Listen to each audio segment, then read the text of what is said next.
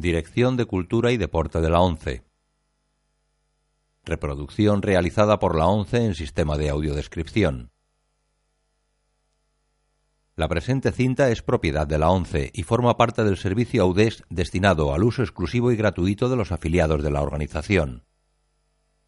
Queda prohibida en consecuencia su utilización en forma distinta a la regulada por las normas del servicio AUDES establecidas por la ONCE, así como su reproducción, distribución mediante venta o alquiler, comunicación pública o explotación en cualquier otra forma.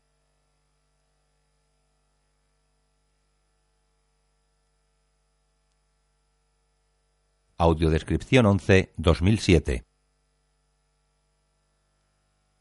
Cría cuervos, color, año 1975, no recomendada para menores de 18 años.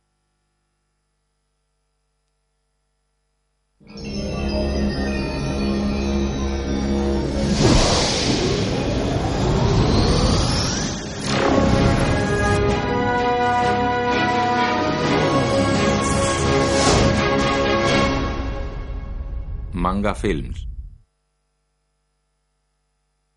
Una producción de Elías Querejeta.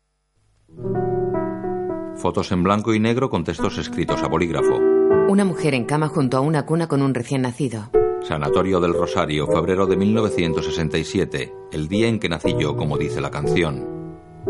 El bebé solo. Ana con un mes, mayo de 1967. La mujer da de mamar al bebé. Pensar que esa era yo, vanidad de vanidades. La mujer da el biberón al bebé. Cría cuervos. Con las niñas, Ana Torren, Conchi Pérez y Maite Sánchez. En otra página del álbum hay más fotos de Ana en blanco y negro y color. Son de ella sola en diferentes edades y escenarios. Algunas tienen comentarios a bolígrafo. Una foto de Ana en blanco y negro con el pelo muy corto. Tiene los ojos grandes y negros. Geraldine Chaplin. Mónica Randall. Florinda Chico. En otra página del álbum hay fotos en color de su madre sola y con ella. Bajo una de ellas se lee Mi madre y yo. En otra un militar abraza a la madre. Ana está delante de ellos. Otra en blanco y negro del militar a caballo. Josefina Díaz, Germán Cobos, Héctor Alterio y Mirta Miller. Fotos en color, blanco y negro y viradas a sepia de Ana y otras dos niñas. Foto en blanco y negro de Ana junto a una niña de pelo largo mayor que ella. Bajo el retrato en color de una niña se lee Maite siempre con la boca abierta. Otra en blanco y negro de Ana, Maite y la mayor saltando. Retrato en blanco y negro de cada niña, la mayor seria. Maite con cara redonda, seria y melena corta con flequillo. Ana también seria con pelo corto y flequillo. Argumento, guion y dirección Carlos Saura. De noche en un oscuro y solitario salón apenas se filtra la luz por las cortinas blancas que cubren un gran ventanal.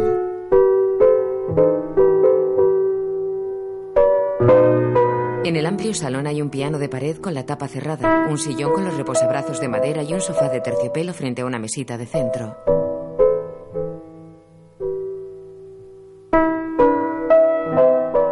Sobre la chimenea hay adornos y cerca de ella hay una mesa alargada con ocho sillas.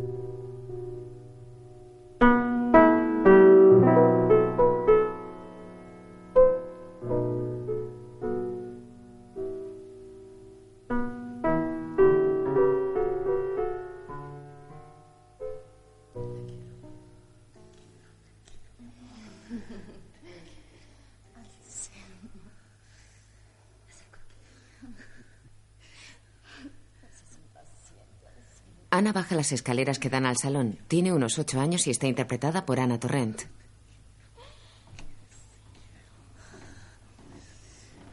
Es menuda y baja las escaleras lentamente agarrada a la ancha barandilla. Va descalza y lleva un camisón largo de manga corta y pechera plisada.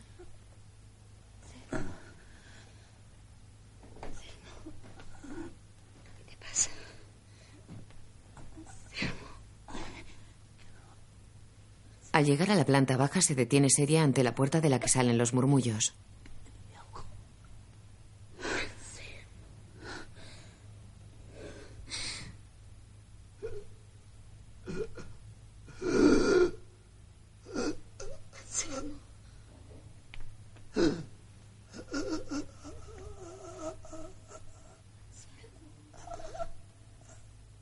A través de la rendija inferior de la puerta, Ana ve que se enciende la luz de la habitación y da un paso atrás.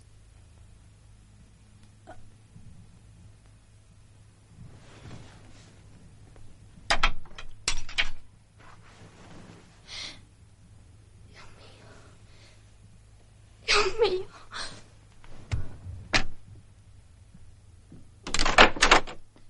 De la habitación sale una mujer morena poniéndose la camisa apresuradamente. Vuelca el bolso y se le cae el contenido. Palpa la pared en la oscuridad hasta encender la luz.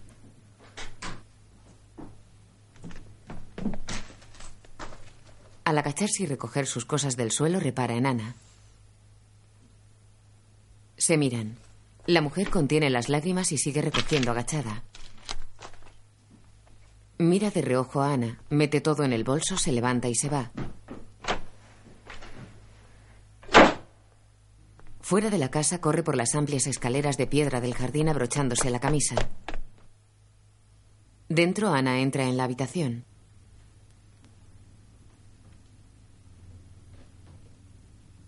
Es un dormitorio con ropa militar en una silla. Sobre la cama deshecha el hombre de las fotos está desnudo, medio cubierto por una sábana boca arriba y con los ojos abiertos. Ana le mira fijamente. Se sube a la cama y se sienta junto a él. Lo observa seria y le acaricia el pelo canoso. El hombre ronda los 40 años, no respira y tiene la mirada perdida.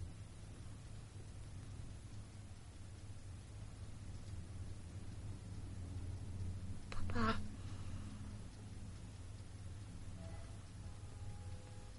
Papá.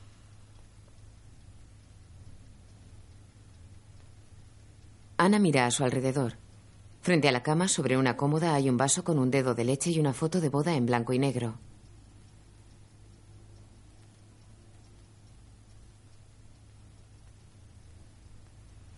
Ana mira fijamente el vaso con el resto de leche. Se baja de la cama y anda hacia él.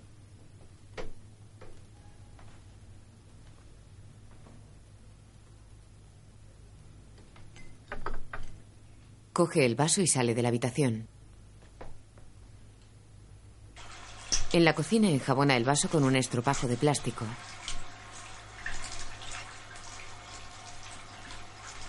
Lo enjuaga bajo el grifo.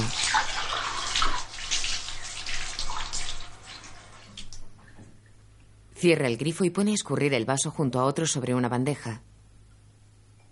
Cambia de lugar los otros vasos. Abre el frigorífico. Coge unas hojas de lechuga. Su madre entra y queda tras ella. Está interpretada por Geraldine Chaplin. En el frigorífico hay un plato de patas de pollo. La madre se cruza de brazos. Ana se vuelve. ¿Se puede saber lo que haces tú aquí? No tengo sueño. Ah. Mm. No tienes sueño. ¿Tú sabes la hora que es? La niña niega. Es tardísimo. A la, a la cama. Señala el frigorífico. Ana se vuelve y lo cierra. Va hacia ella sonriente y la abraza. La niña se va de la cocina. Sube las oscuras escaleras y atraviesa un pasillo hasta llegar a una habitación donde duerme otra niña. Entra y cierra. Lleva hojas de lechuga. No, Sony, mira lo que te traigo. Enseña la lechuga a un conejillo de indias enjaulado. Como que eres un dragón. La pone en las rejas y el conejillo come.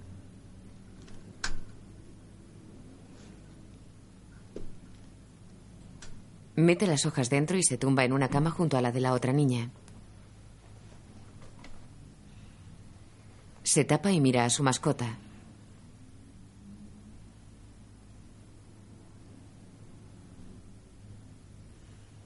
Se acomoda y cierra los ojos.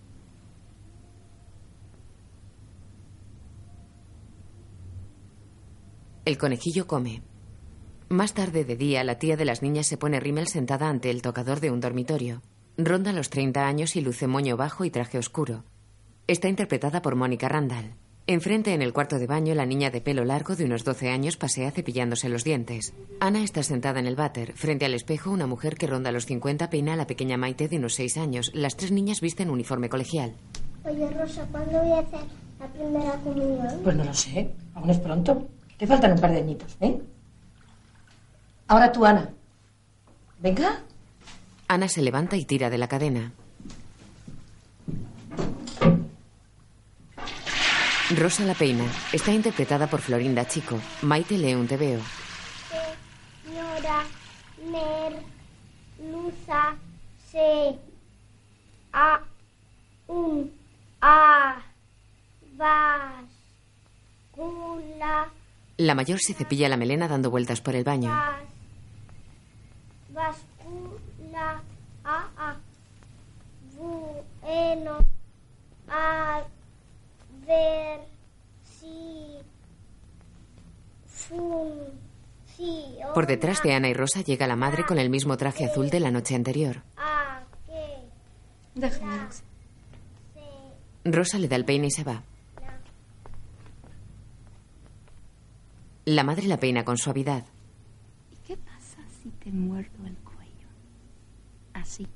La madre mordisquea el cuello de la niña. ¿Y qué pasa si te doy un beso en el cuello? Así. ¿Y qué pasa si te muerdo otra vez por aquí? La mordisquea. Mm. Ah.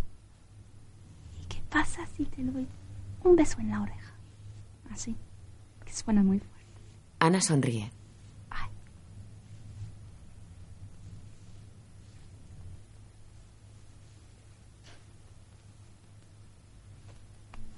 La madre la abraza y besa con cariño. Se miran al espejo. Ana sigue sentada frente al espejo con Rosa tras ella peinándola. Ana. Ana. Ana. ¿Se puede saber qué estás pensando? Oye, Rosa, ¿es verdad que esta cruz la llevaba siempre mamá? Sí, claro que es verdad. Se la regaló la abuela cuando era chica. Esta cruz te protege de los demonios.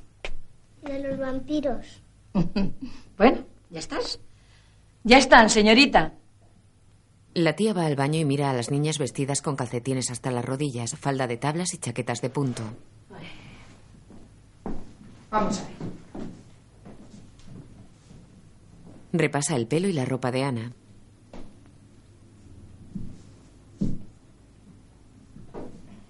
Se agacha y hace lo mismo con Maite. Están por lo menos presentables. Gracias, Rosa. Rosa se retira.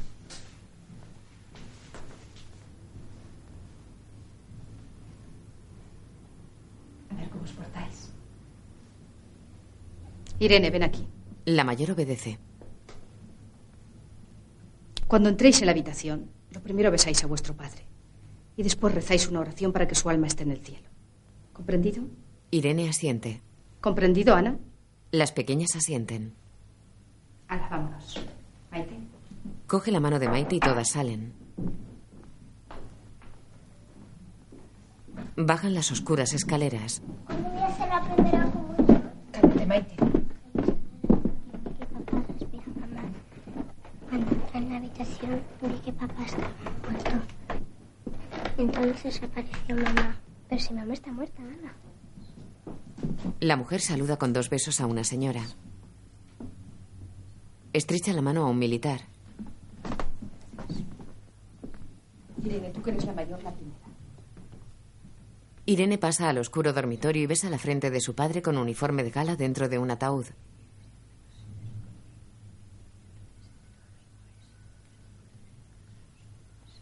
Vuelve junto a su tía y sus hermanas.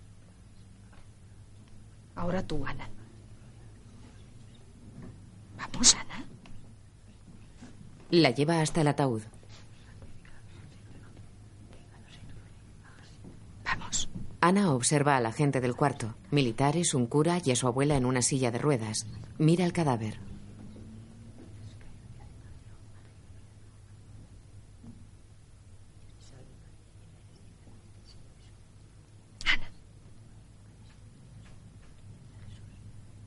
No quiero. Ya hablaremos tuyo después. Ana se marcha y se oculta en un rincón tras la silla de ruedas de su abuela. La tía la mira enfadada y vuelve junto a las otras dos niñas. Ahora tú, Acompáñala. Irene sigue a Maite. La tía despide a una pareja que se va.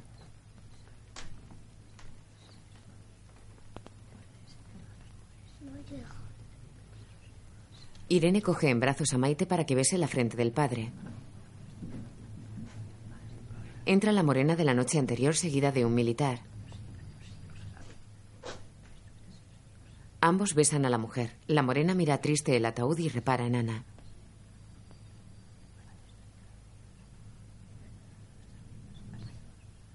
Ana se oculta tras la silla de ruedas de su abuela. La morena la mira fijamente.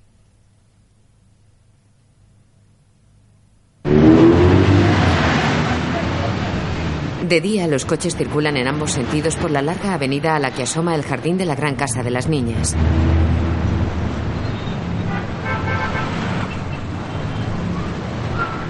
El jardín es muy extenso y está repleto de grandes árboles y matorrales. Irene monta en bicicleta.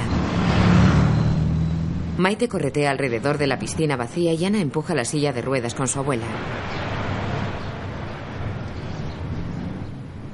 Se detiene y deja a la señora mirando la piscina. Ana camina mirando al cielo.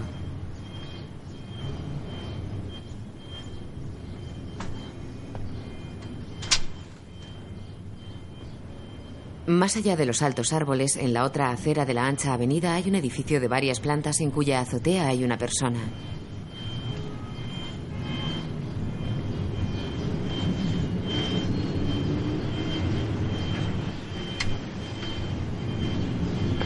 Es ella misma vestida con la misma ropa y mirando al jardín desde la azotea.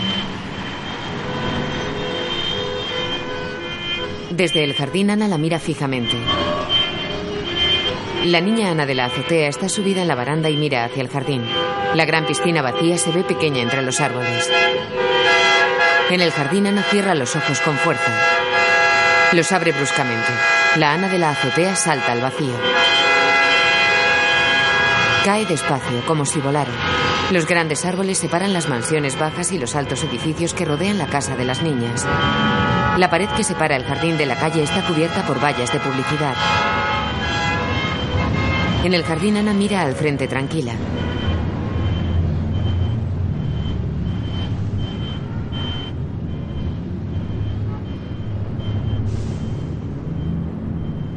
Ana mira al suelo triste. Irene pasa adelante con la bicicleta.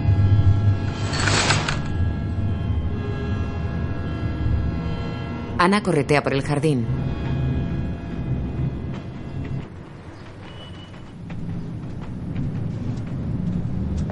Baja por las escaleras de piedra.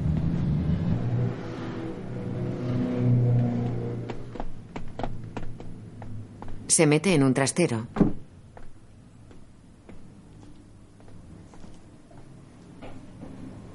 Sube a una montonera de muebles, levanta una tela y coge una cajita metálica de una cesta.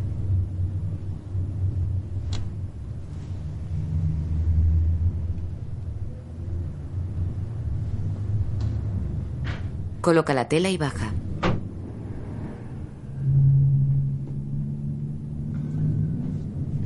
Se sienta y abre la tapa de la cajita que contiene una bolsa. Mete los dedos dentro y prueba un polvo blanco.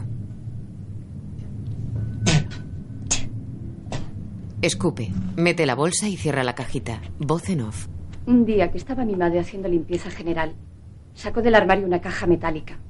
Me la dio y dijo, Ana, tira esto a la basura. No conviene que esté aquí. Además, ya no sirve para nada. Veinte años después, Ana, interpretada por Geraldine Chapin, habla hacia nosotros. Yo, intrigada, le pregunté, ¿qué hay dentro? ¿Qué más te da? me contestó. ¿Es veneno? pregunté yo. Mi madre sonrió y dijo, sí. Es un veneno terrible. Con una cucharadita de estos polvos puedes matar a un elefante. Y luego dijo, ala, tíralo a la basura. Yo me quedé muy impresionada. Y no sé muy bien por qué, me guardé la caja con el veneno sin hacer caso a mi madre. ¿Por qué quería matar a mi padre? Es esa una pregunta que me he hecho cientos de veces. Y las respuestas que se me ocurren ahora, ahora, con la perspectiva que dan los 20 años que han pasado desde entonces, son demasiado fáciles y no me satisfacen. Fotos del álbum. Lo único que sí recuerdo perfectamente es que entonces me parecía el culpable de toda la tristeza que había embargado a mi madre los últimos años de su vida. Yo estaba convencida de que él, y solo él, había provocado su enfermedad y su muerte. Foto en blanco y negro de la madre sonriendo a un bebé. Mi madre, por lo que me han contado las personas que la conocían bien, mi madre podía haber sido una buena pianista. Fotos de la madre. Desde muy pequeña, mostró dotes excepcionales para la música. Y todo el mundo le auguraba un porvenir prometedor. Durante varios años se dedicó intensamente y casi exclusivamente al piano, y hasta llegó a dar algún concierto público. Y fue en uno de ellos en donde conoció a mi padre. Se enamoraron, se casaron enseguida, y mi madre abandonó definitivamente el piano para dedicarse en cuerpo y alma a sus hijas, a nosotras. Las niñas almuerzan. Yo creo que siempre le quedó la añoranza de aquella época y el resquemor de haber abandonado una profesión que podía haber sido liberadora para ella. Ahora, sin embargo, también pienso que en el fondo mi madre tuvo siempre miedo de no ser tan maravillosa intérprete como le auguraban sus amistades y prefirió la comodidad de una vida organizada y sin complicaciones al riesgo de una responsabilidad que no podía compartir. Rosa sirve agua a las niñas.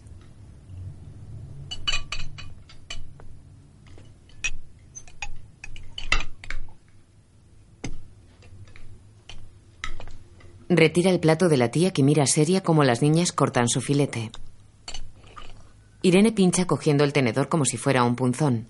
La tía la observa mientras bebe vino de su copa. Irene, ¿es que nadie te ha enseñado a comer como una persona? Es mejor que cojas el tenedor así. ¿Te das cuenta? Irene la imita. Eso es. ¿Ves cómo es más fácil? Suspira y mira a Ana que corta agarrando el cuchillo como si fuera un puñal. Ana, por favor, el cuchillo. Ana la mira y sigue. La abuela mira a la tía de reojo. ¿Será posible que no sepáis comportaros en la mesa? Maite, con una servilleta blanca al cuello, mastica con la boca abierta.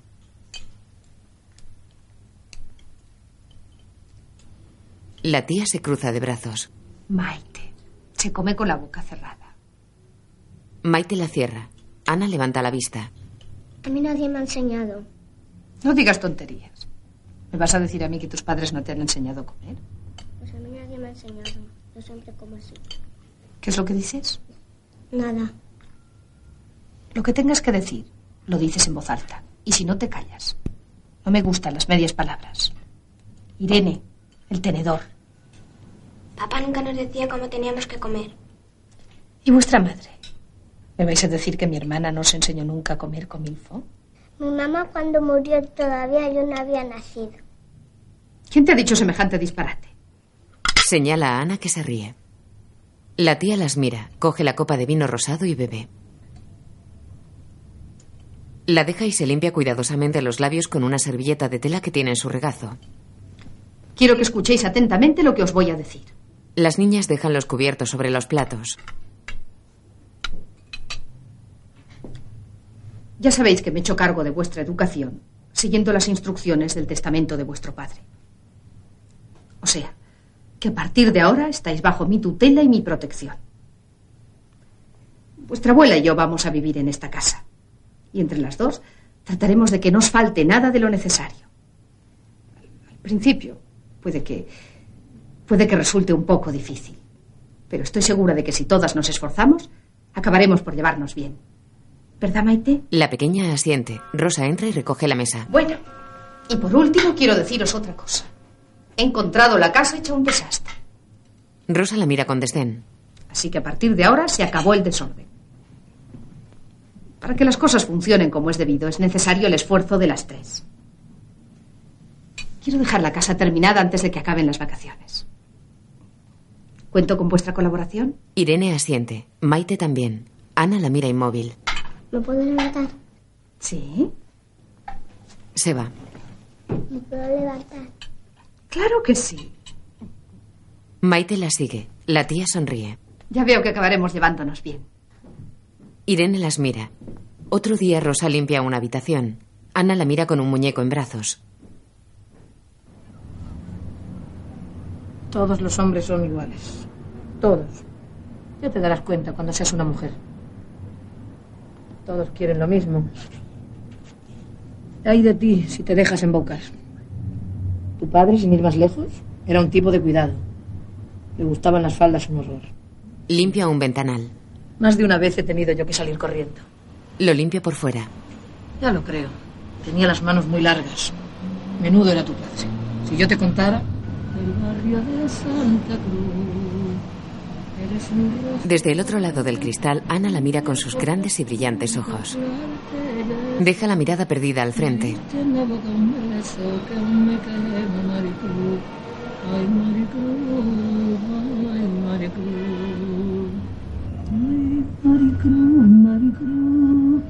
Tras la niña aparece su padre con uniforme militar. El padre mira a Rosa lascivamente a través del cristal. Se acerca al cristal mirándole el pecho. Acaricia el cristal en la zona donde está el pecho. Rosa mira la mano y se aparta del cristal. Él le hace un gesto con la mano para que se acerque. Ella le mira sonriente, aplasta su pecho contra el cristal y sigue limpiando despacio, contoneándose y mirándole fijamente. Rosa ve a la madre vestida con el traje azul que entra en la habitación con Ana cogida de la mano. Rosa se retira asustada. El padre gira y le sonríe ajustándose la camisa. La madre abraza a Ana. Otro día Ana ayuda a Rosa a doblar sábanas blancas junto a la cocina. Bajo los árboles, Ah, sobre sí. el blando césped, se hallaba Gart Almain. Cerca de él, inconscientes de su presencia, dormían los ciervos. La vecina que vivía en mi casa, todavía me muero de risa cuando me acuerdo. Un día, así, de repente, se dio cuenta de que estaba de tres meses. No te digo nada la que se organizó. Le preguntaron una y otra vez y nada. Ella juraba y perjuraba que no había estado con nadie. ¿Sabes lo que decía? Pero tú entiendes lo que te digo. No entiendo nada. Bueno. Toma. Sujete. Cogen otra sábana. La sacuden. Esto es. Decía que un día, paseando debajo de unas obras, cayó una cosa, se le metió allí. En el escote. Algo le andaba por dentro. ¿Sabes lo que era? Un ratón. Decía que el ratón era el padre de la criatura. ¿Tienes algo para Ronnie? No sé cómo puedes tener un bicho así. ¡Ay, qué asco me da! Dame un poco de lechuga. En la nevera tienes. Pero no abuses, que el otro día me echó una bronca de aquí te espero tu tía. Va a la nevera y coge unas hojas. ¿Qué significa aquella frase? Desgrano una a una cada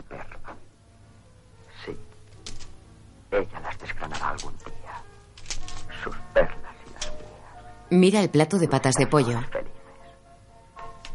Cierra la nevera. El militar que acompañó a la morena al velatorio espera junto a la entrada. Irene y Maite están asomadas a su balcón. Las farolas de la avenida están adornadas con banderas de España y Estados Unidos. ¿En qué piso es? Es en el tercero. Pero no hay nadie porque se han ido de vacaciones. ¿Le has mandado la carta? Sí, pero no me ha contestado. Porque no te quiere. ¿Tú qué sabrás? ¿Eres tonta? Pues tonta eres tú. Entran en su cuarto. Maite se agacha junto a Ana que da lechuga a su conejillo de indias a través de los barrotes de la jaula. Irene se sienta y recorta la foto de una mujer en bikini de una hoja de revista.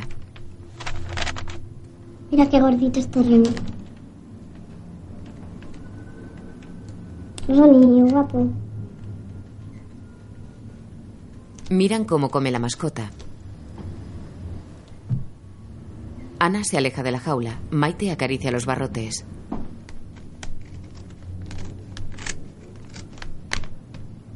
Maite. Maite bonita. ¿Qué quieres?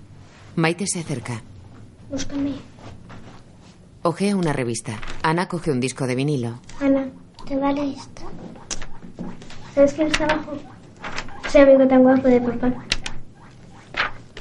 ¿Ya está?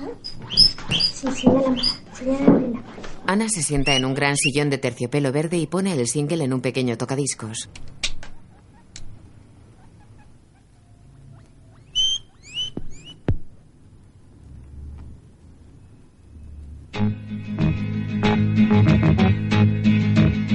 Se recuesta y canturrea seria.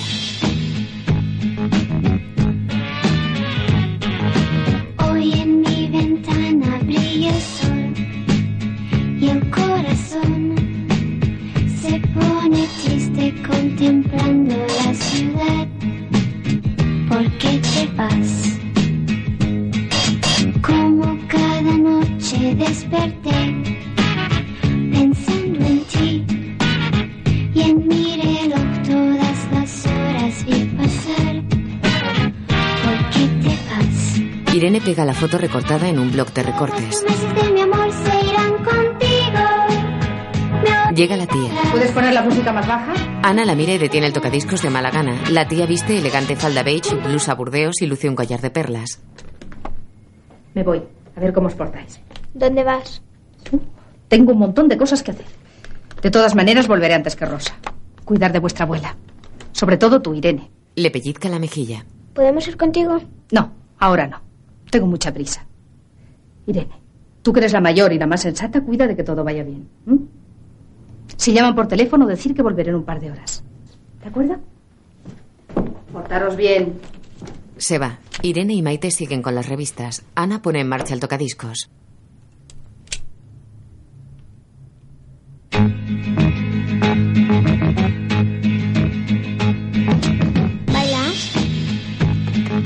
Dejan los recortes y bailan agarradas de las manos. Hoy en mi ventana brilla el sol y el corazón se pone triste contemplando la ciudad. ¿Por qué te vas? Ana las mira canturreando y se levantan. Como cada noche desperté Baila agarrada a Irene. y en mi reloj todas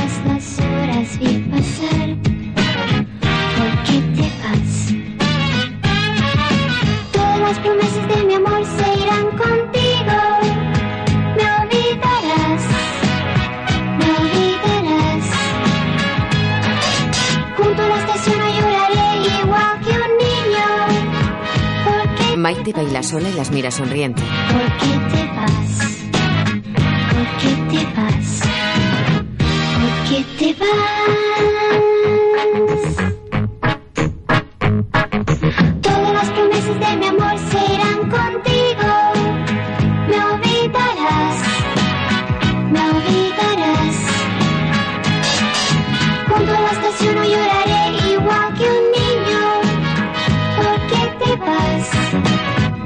Ana sonríe y baila cogida a Maite.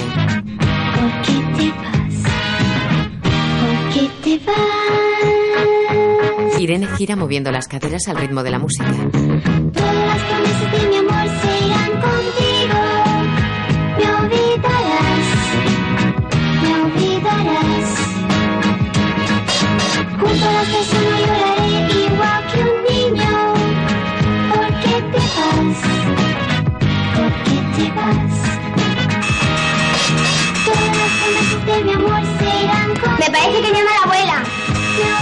Las pequeñas siguen bailando.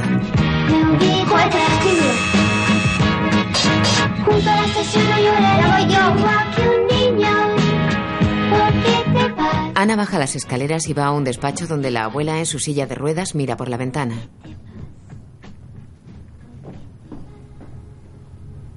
Pobrecita. Nadie te hace caso. Te dejan aquí sola y te cansas de ver el jardín, claro. La abuela asiente. Ana, vamos. Ana empuja la silla.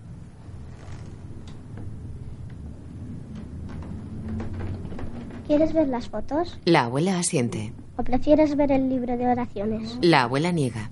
¿Quieres ver las fotos? La abuela asiente. Llegan al dormitorio paterno y se detienen frente a la pared ante un panel de corcho en el que hay fotos antiguas y postales clavadas con chinchetas. ¿Quieres alguna cosa más? La abuela niega. Te voy a poner la canción. Activa un tocadiscos que hay sobre una mesita bajo el corcho.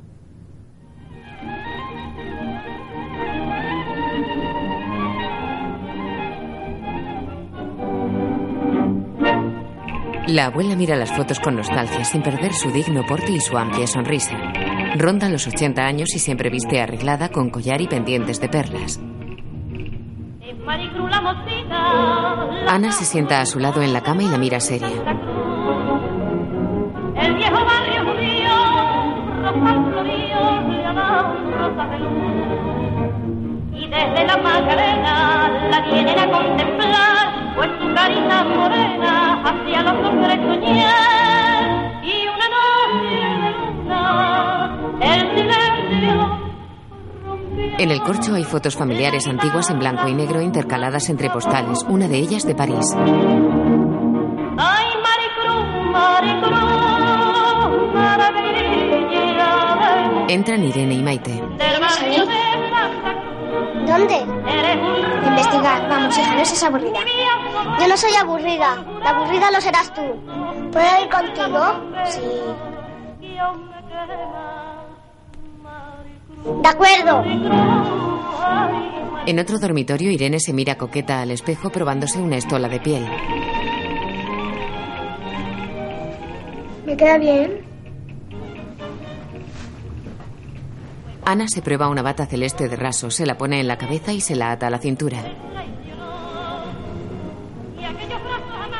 Sentada en la cama, Maite se coloca unos zapatos de tacón. Irene abre un cajón y saca un sostén color marfil. Se quita la estola y se pone el sostén por encima de su camisa de flores. Ana, ayúdame. Ana se pone la bata sobre los hombros y abrocha el sostén a su hermana.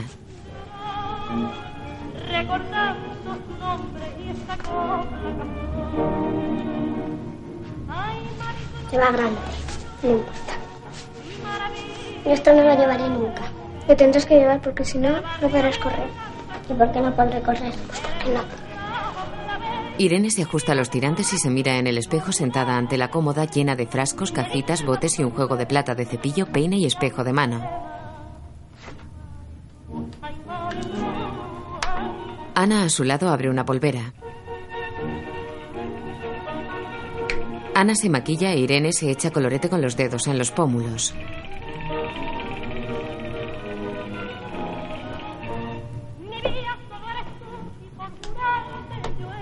Ana deja la polvera y coge un pintalabios. Maite camina con los tacones y se mira al espejo.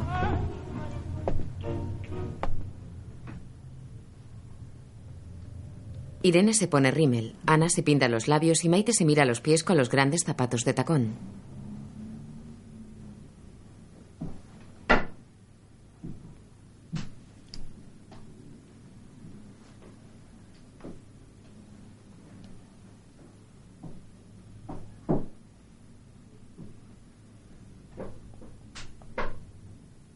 Irene se ha vestido de hombre con peluca corta, gorra militar y bigote pintado.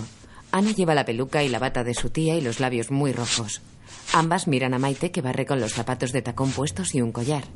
Dame la escoba. Ana barre y Maite se sienta.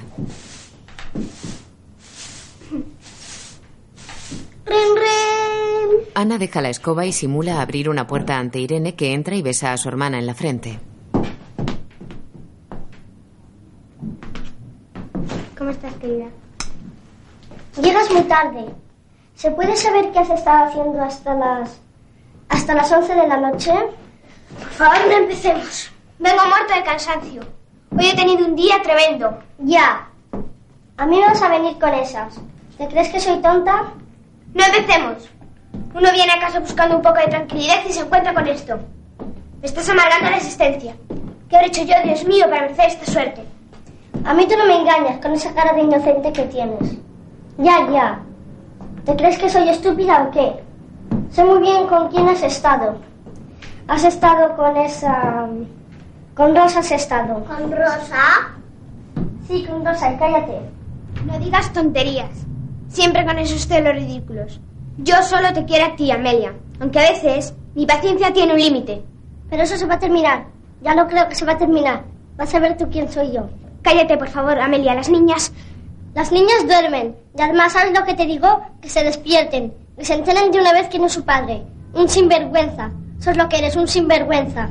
Cállate. Ellos no tienen la culpa. Cállate. Se ríen. No me da la gana. No me da la gana. Gritaré todo lo que quiera. ¿Quién te has creído tú que eres? Madre mía. Irene esconde la gorra. Entra la tía. Ana se quita la peluca y la esconde a la espalda. ¿Qué estáis haciendo? Nada. Nada, estábamos jugando. Luego de criada. La tía se ríe. Ana, ven aquí. La tía se arrodilla ante Ana. ¿Qué tienes ahí detrás? Ana niega. Dámelo. Le tiende la mano y Ana le da la peluca. Mi peluca. Le toca los rojos labios y las mira sonriente. Y os habéis pintado con mi Carmín. Pero Irene, tú también. Ir al cuarto de baño y lavarse la carita, ¿eh? Corre. Y que no vuelva a repetirse. Se van. Hace cosquillas a Maite. Así que tú haciendo de criada. ¿Ves, ratita? Arriba. En el baño la tía desnuda a Maite y las otras se lavan la cara. El próximo fin de semana he decidido que lo pasemos en el campo. ¿Os parece bien? A mí me parece muy bien, pero ¿dónde vamos a ir? A la finca de Nicolás Gárate. ¿Sabéis quién es, verdad? Sí, hija. Ese que estaba en el jardín. El marido de Amelia. Bien, quítate los pantalones. ¿Habéis estado alguna vez en la finca? Fuimos una vez con papá y mamá. Había caballos, un pinar y creo que también había un río. Eso es. Es una finca magnífica. Lo vamos a pasar muy bien, ya veréis. Ver. Está para abajo también. Oh, bueno, la otra piernecita. ¡Al agua, patos! Venga. ¡Ay, ay, está abrazando! ¡Ay, está abrazando! Ven, ven, que la ponemos un poco. No, no está. Venga, Maite, métete, métete. No seas mala. Agáchate. Agáchate, Maite. La niña se sienta en la bañera. La cabecita. Maite, bonita. Nicolás era el mejor amigo de vuestro padre. Muy buena persona. Eran de la misma promoción. Y estuvieron juntos destinados en Burgos. Amelia estaba con papá cuando papá murió. La tía la mira seria. ¿Qué has dicho? Irene mira a Ana. Que Amelia estaba en la cama con papá cuando se murió. A ver, cuéntame esa historia. Dices que Amelia estaba con tu padre. ¿Lo dices en serio? ¿Quién te ha contado eso? Ana. Ana los vio juntos en la cama. Ahora lo comprendo todo. ¿Tú has visto? ¿Qué has visto tú? Yo no he visto nada. Claro que no. ¿No sabes que no se pueden decir mentiras? Ana, hay mentiras que pueden hacer mucho daño. Vosotras sois todavía unas crías y no os dais cuenta de la gravedad de ciertas cosas. ¿Cómo se te ha ocurrido semejante idea? Un día papá le dijo a mamá que Amelia era muy guapa. Mamá le dijo, no es para tanto. Yo creo que Amelia es muy guapa, ¿verdad? Muy guapa. Sí, sí, eso sí. Ana adulta habla de nuevo hacia nosotros. No entiendo cómo hay personas que dicen que la infancia es la época más feliz de su vida. En todo caso, para mí no lo fue. Y quizá por eso no creo en el paraíso infantil, ni en la inocencia, ni en la bondad natural de los niños. Yo recuerdo mi infancia como un periodo largo, interminable, triste, donde el miedo lo llenaba todo. Miedo a lo desconocido. Hay cosas que no puedo olvidar. Parece mentira que haya recuerdos que tengan tanta, tanta fuerza. Tanta fuerza. Mamá estaba enferma en su dormitorio. Yo entonces no sabía que mi madre tenía una enfermedad incurable y que la habían traído del hospital para que se muriera en casa. Mis dos hermanas estaban con tía Paulina y con la abuela, que en esa época todavía no vivían con nosotras. Mi padre estaba afuera en... no sé dónde. Rosa hacía de enfermera. Años atrás, Rosa deja una bandeja con gasas ensangrentadas en el suelo del dormitorio y sale seria. En una mesa hay medicinas y sobre la cómoda una Virgen del Perpetuo Socorro con velas encendidas. Marca en un teléfono del pasillo.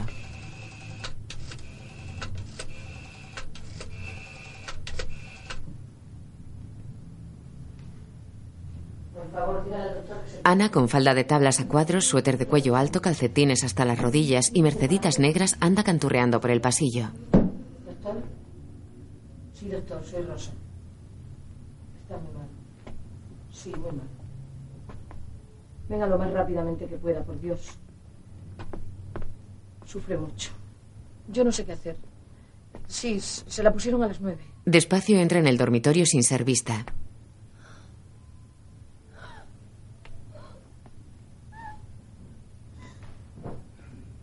Su madre se retuerce de dolor en la cama.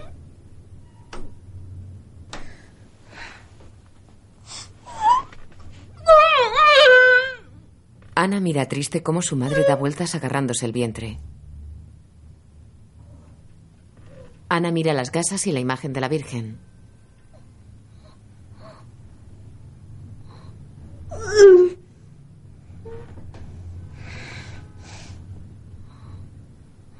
Se acerca despacio a la cama.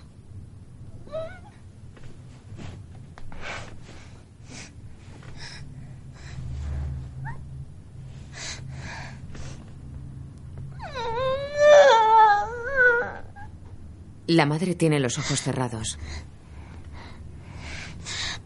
Los abre con gesto dolorido y mira a Ana.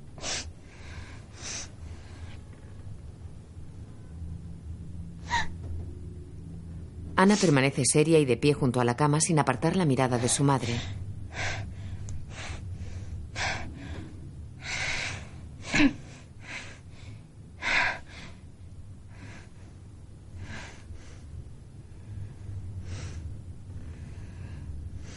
La madre la mira aguantando el dolor.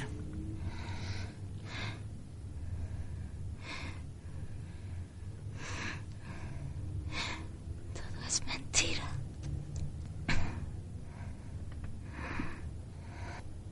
No hay nada. No hay nada. Me han engañado. Tengo miedo. No quiero morir. No quiero morir. Tengo miedo.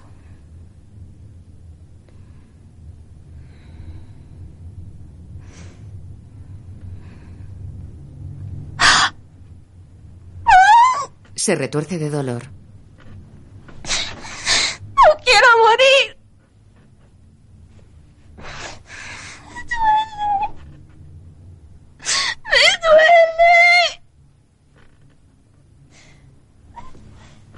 ¡Me duele! ¡Me duele!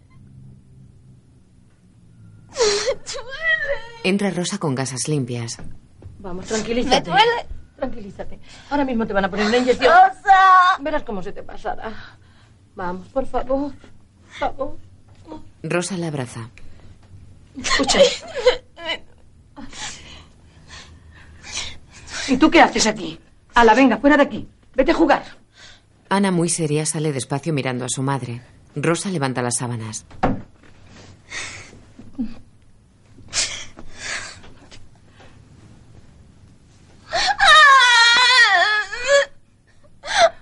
Ana sube las escaleras. Se detiene en el rellano. Se pone las manos sobre las orejas, cierra los ojos con fuerza y sigue subiendo. De pie en su habitación, con la cabeza agachada y los ojos cerrados, sigue tapándose los oídos.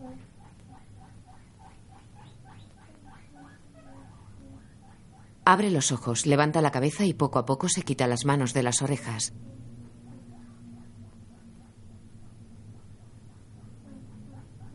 Se gira y cierra la puerta.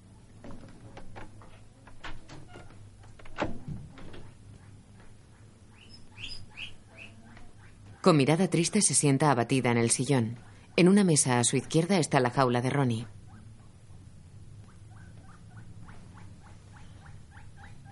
Ana se recuesta y mira al techo.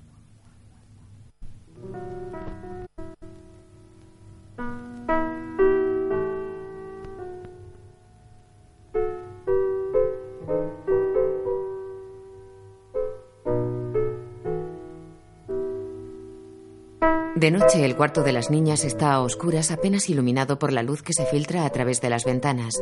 Irene duerme en su cama.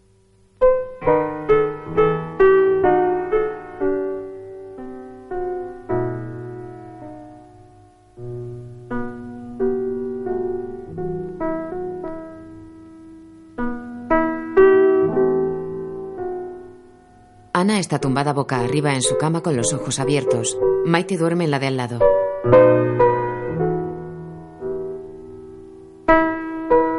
Ana vocaliza mamá. Vestida con el camisón blanco y descalza, Ana sale del cuarto y baja a oscuras las escaleras.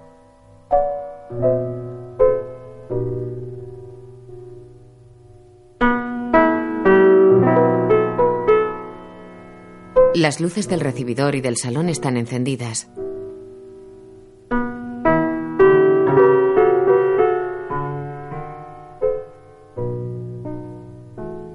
Ana entra al salón. Su madre, con el traje azul, escribe en un cuaderno sentada en el sillón con reposabrazos de madera junto al piano. La mira por un momento y sigue escribiendo.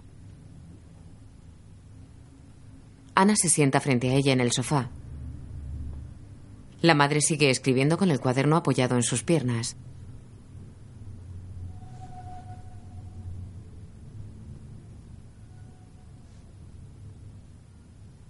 Ana. ¿Se puede saber lo que haces aquí? Es que no tengo sueño, mamá. No tienes sueño. ¿Has contado ovejas? No. Vaya. ¿Me puedo quedar un rato contigo? Ana, ¿tú sabes qué hora es? Es muy tarde. No tengo sueño. ¿Por qué no me tocas esa canción que tanto me gusta? Hija, no son horas de tocar el piano. Anda, mamá. La madre deja de escribir y la mira sonriente. Bueno. ¿Pero luego irás a dormir? Sí. Sí, ¿Me lo prometes? te lo prometo. Deja la libreta y el bolígrafo y se levanta.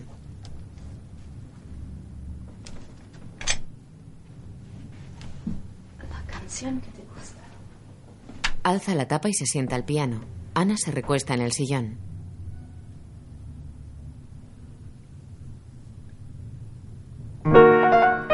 ¿Es esa verdad? Ana niega. ¿Cómo no? Vuelve a negar. La madre sorprendida se mira las manos. Anda, no sé, sopla. Aquí. Ana le sopla en las palmas. La madre la mira mientras toca. ¿Es esa? Ana asiente.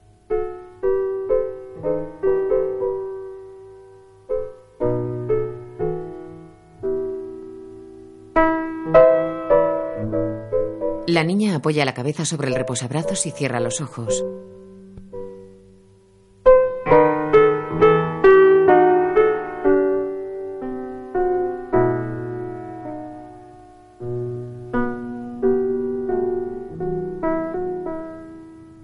La madre la mira. Ana respira profundamente.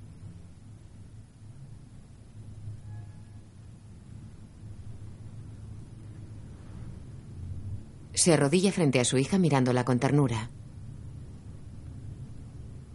Le acaricia el brazo y le besa la mano. Ana abre los ojos y la mira. La madre sonríe. ¿Y esa promesa? ¿Mm? A la cama. Un beso. Se besan en la mejilla. Mm, Otro beso. De. Un beso de cine. En los labios. Un beso como. como los esquimales. Se restregan la nariz. Y ahora un beso de. Oso. de oso. Se abrazan. Así, de oso. Oye, osa, a la cama. Venga. Está bien de osos. Ana se va. La madre se sienta en el sillón. Mientras Ana sube las escaleras, el padre entra en la casa. Ana se para y le mira.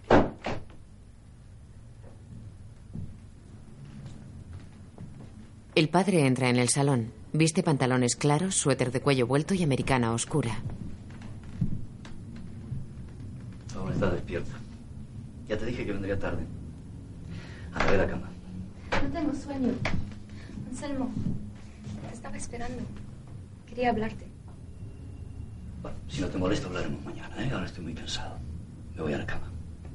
Ahora vamos a dormir. Mañana tenemos todo el día para charlar.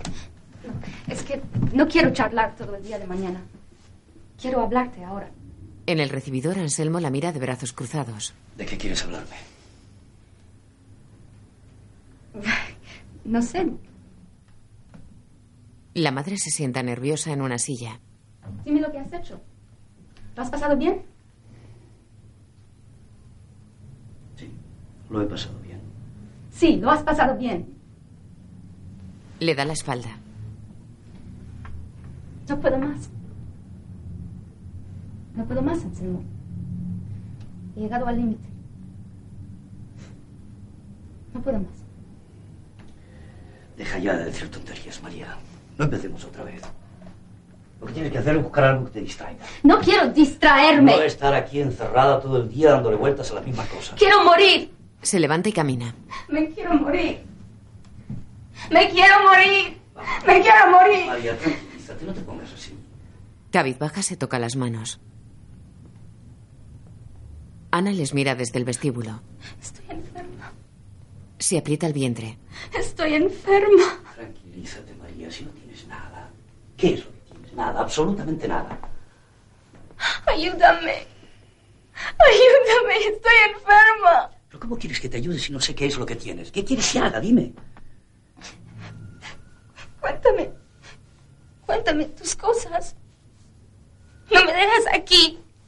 Aquí sola todo el día. Quiéreme. Le abraza. Quiéreme. Es- Estoy tan enferma. Ya estamos Estoy enferma. Enfermedad. No estás enferma, María. Estoy enferma. Ya te dije que no estoy dispuesto a aceptar ningún tipo de chantaje. Tú simplemente te has empeñado en amargarme la vida. Y te voy a decir una cosa. No soporto ni tus lamentaciones ni tus reproches. Yo soy como soy, así que déjame en paz. La madre llora cabizbaja frente a él. Ana sube las escaleras mirándoles. Camina a oscuras por el pasillo. La tía sale de su dormitorio con la bata celeste. Ana. ¿Qué haces, Ana? Enciende la luz. ¿Se puede saber de dónde vienes? ¿Mm? A ver, dime. ¿De dónde vienes? La abraza. Vengo de beber agua. ¿No se te ha ocurrido otra cosa que ir a la cocina? Tenía sed. La tía le acaricia el pelo y la cara. Vete a dormir. Buenas noches, Ana. Le besa la frente. Buenas noches, tía. Que duermas bien. Acompaña a Ana a su cuarto. Dejaré encendida la luz del pasillo. Si quieres algo, me llamas. Que duermas bien, Ana. Ana se mete en la cama y se ropa.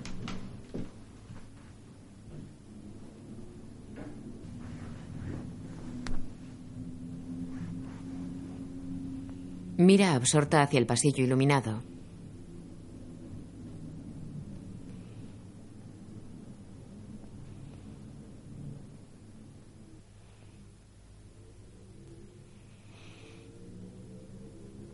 Cierra los ojos con fuerza.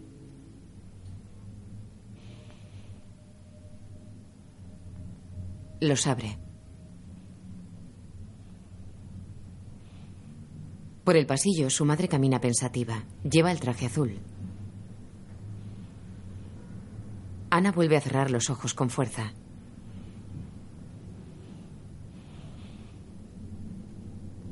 Los abre y ve a su madre que pasa de nuevo ante la puerta y la mira seria.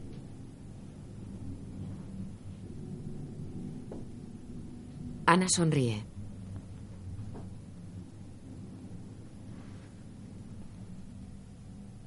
Vuelve a cerrar los ojos con fuerza. Los abre sonriendo y ve a la madre que se para en la puerta. La mira y sigue andando.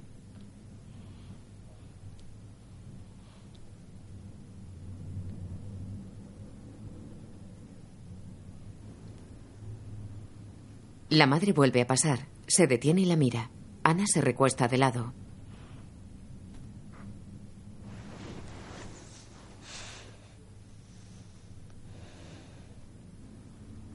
La madre entra despacio al dormitorio. Con una mano aprieta su vientre y con la otra se toca el cuello.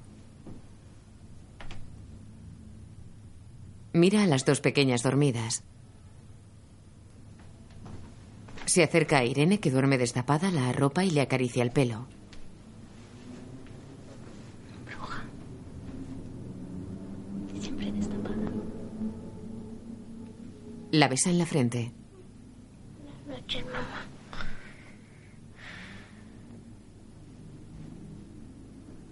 Se detiene ante la cama de Ana y la mira. La niña abre y cierra un ojo.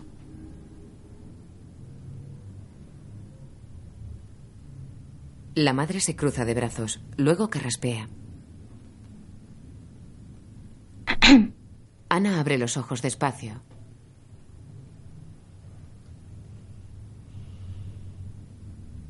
La madre se sienta en la cama. Aún estás despierta. Es que no tengo sueño. No tienes sueño. No.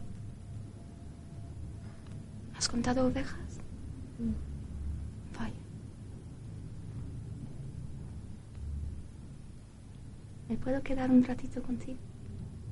Sí. Se recuesta junto a Ana.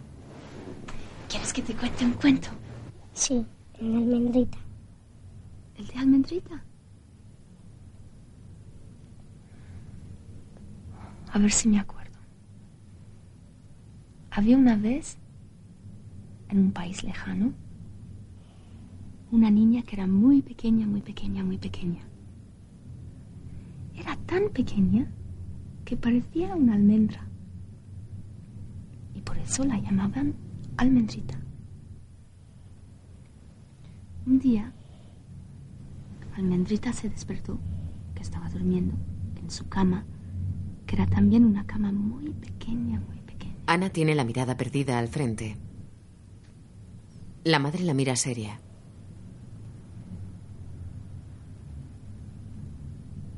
Ana respira profundamente con los ojos muy abiertos.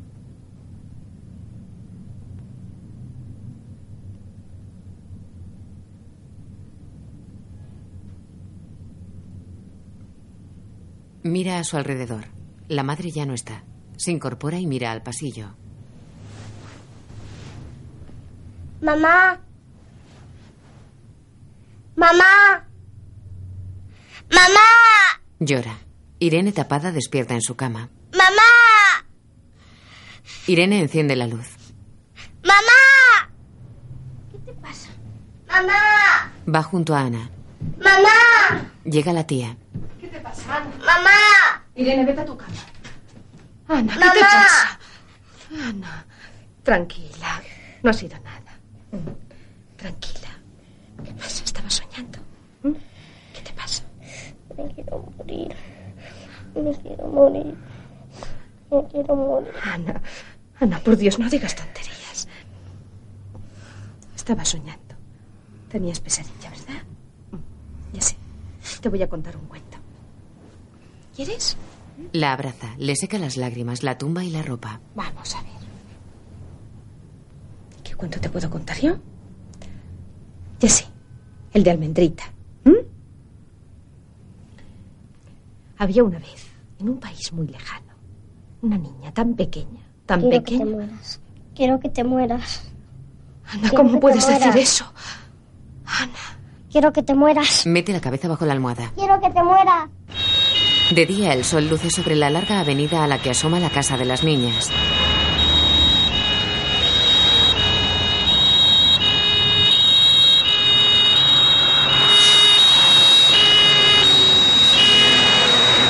En el jardín Irene da vueltas con la bicicleta. La abuela está en su silla de ruedas junto a la piscina vacía y Ana y Maite corretean.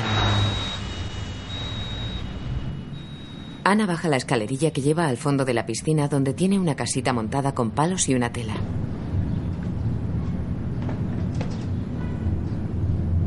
Ana barre el fondo de la piscina. Irene pasa por delante de la abuela.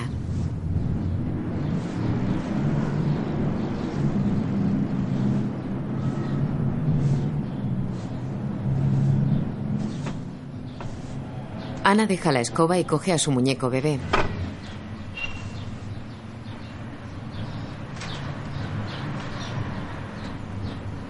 Se sienta en un taburete, le da un beso y lo acaricia. Tú eres mala porque no haces lo que tienes que hacer. Haces sufrir a tía Paulina y a Rosa y a mis hermanas Irene y Maite. Eres mala porque no haces lo que tienes que hacer.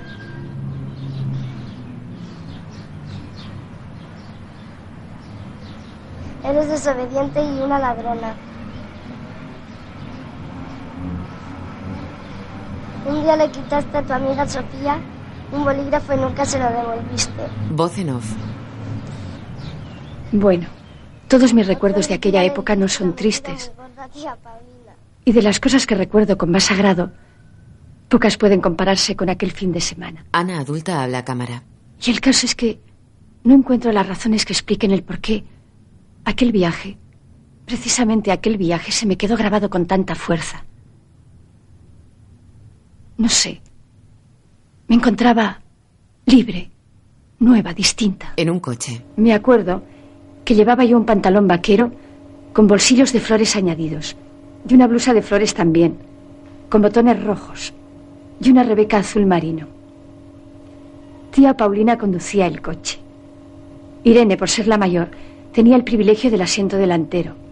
Entonces, Maite y yo íbamos detrás. En el coche, Ana niña mira por la luna trasera con los brazos cruzados sobre la bandeja.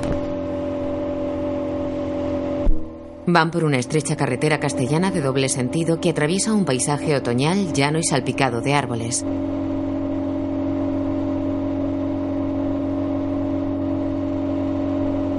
El coche blanco recorre un camino entre verdes árboles y matorrales. Pasan junto a una ermita.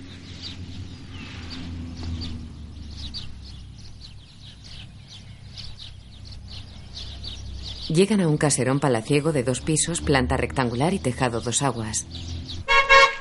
El coche cruza un gran portón y entra en el patio deteniéndose junto a la señorial casona. Amelia, su marido Nicolás y un pastor alemán las reciben en la entrada cerca de una fuente de piedra. Hola, bonita. No te asustes del perrito, tú. Bonita, no te asustes del perrito. ¿Qué tal? Hola, guapa. ¿Qué hay? ¿Qué hay? ¿Necesitas? Ah, Fígaro, Fígaro. En off. La finca propiedad de Nicolás y Amelia era magnífica. Un remanso de paz que parecía pertenecer a otro mundo. Ya por entonces era muy difícil mantener una finca así. Pocos años más tarde la vendieron para venirse a Madrid. En el salón los adultos toman una copa. Ana les mira sentada junto al perro. Irene y Maite leen. ¿La ayuda siempre él? ¿Tú no cocinas nada? Ay, no me digas, soy fatal para Ese eso. también la cocinera. Porque no te creas- Ahora comprendo por qué aquella mujer fascinó a mi padre.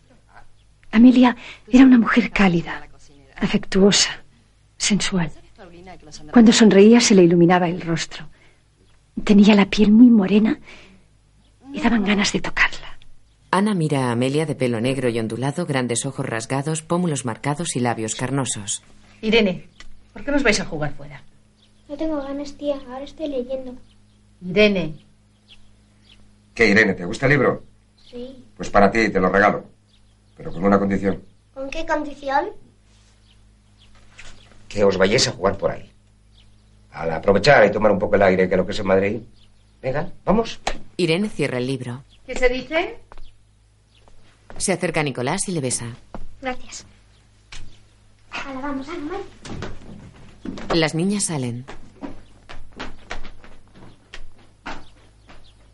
Fuera de la casa corren por la pradera y pasan frente a la ermita.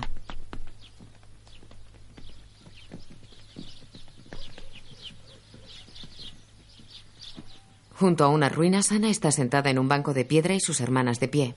No seas tramposo y no mires. Ana se da la vuelta y sus hermanas se alejan corriendo. 1, 2, 3, 4, 5, 6, 7, 8, 9, 10, 11, 12, 13, 14, 15, 16, 17, 18, 19, 20. Ronda, ronda, el que no se haya escondido que se esconda y si no que responda. Se da la vuelta y mira entre los árboles donde se han escondido sus hermanas.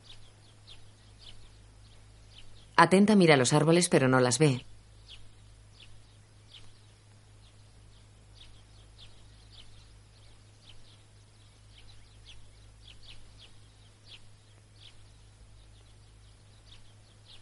Señala un árbol. ¡Te he visto, tramposa! ¡Sal! ¡Te he visto! ¿En qué árbol? Se asoma desde otro. Ana la señala sonriendo. ¡En ese! ¡Sal, Maite, y no seas tramposa! Maite se descubre. ¡Te tienes que morir! ¡Muérete! Maite se derrumba en el suelo y se queda quieta. Ana sigue mirando hacia los árboles. Irene asoma entre unas matas. ¡Irene, te he visto! ¡Estás detrás de las matas! ¡Sal! Irene sale de su escondite. ¡Muérete! ¡Ay, pobre de mí! Irene se echa la mano al pecho, se derrumba y se queda quieta. Ana sonríe. Satisfecha mira a Maite en el suelo. Ana se arrodilla y mira al suelo. Ángel de la guarda, dulce compañía. No me desampares ni de noche ni de día. No me dejes sola que me perdería. Haz que Irene y Maite resuciten y vuelvan a vivir.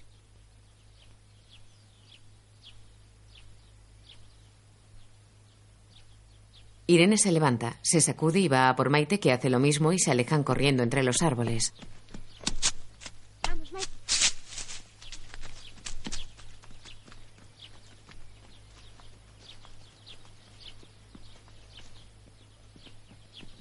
Pasan corriendo al lado de los adultos. Nicolás anda junto a Paulina que va agarrada del brazo de María.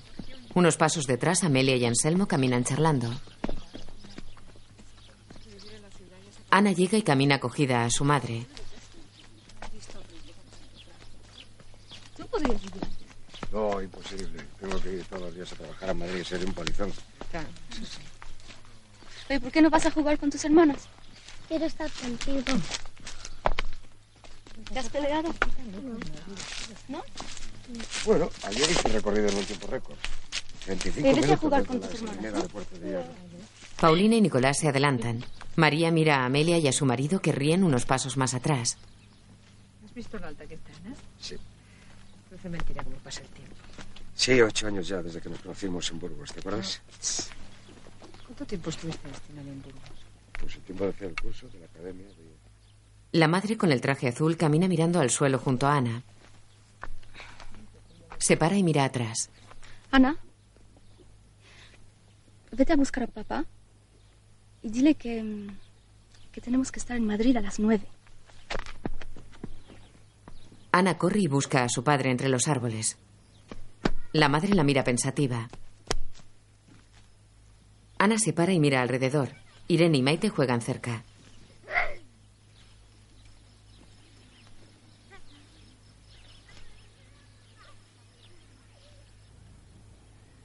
Ana mira en todas direcciones, pero no los ve y sigue andando entre los árboles. Se detiene y los ve besándose con pasión escondidos tras unas matas. Ana los mira sorprendida.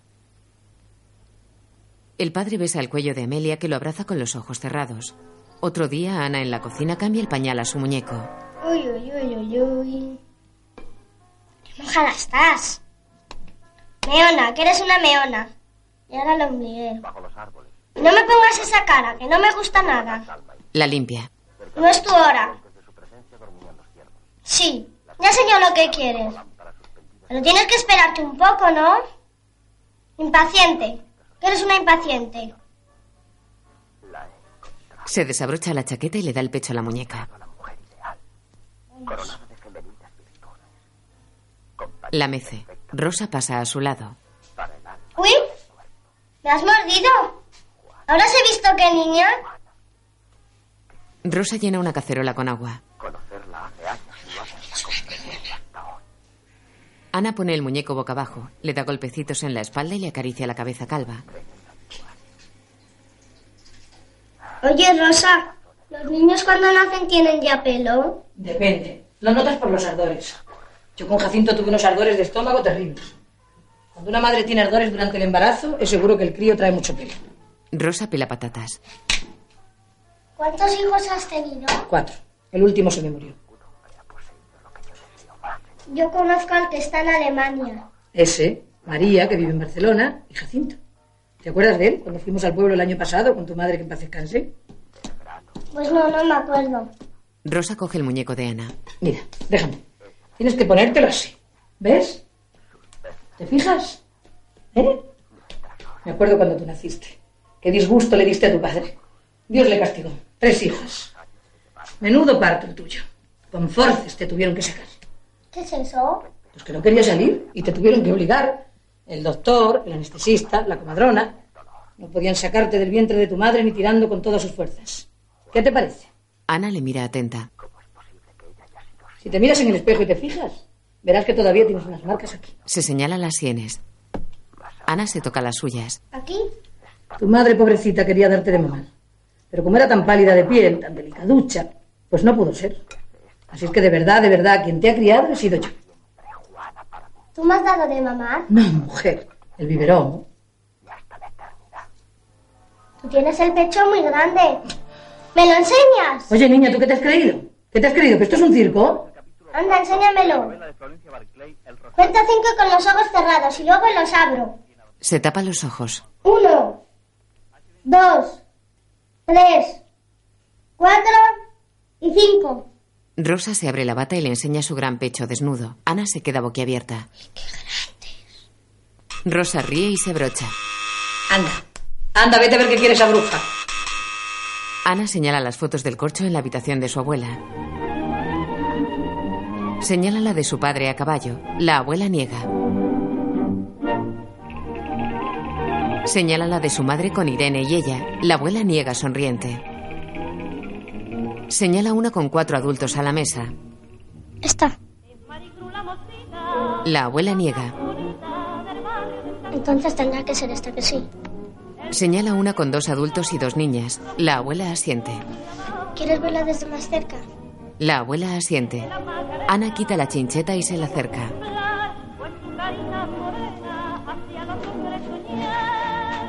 ¿Quién es? ¿Mamá? Señala a la niña más grande. La abuela niega mirándola fijamente. Pues si no es mamá, ¿quién podrá ser? La abuela suspira sonriente y se encoge de hombros.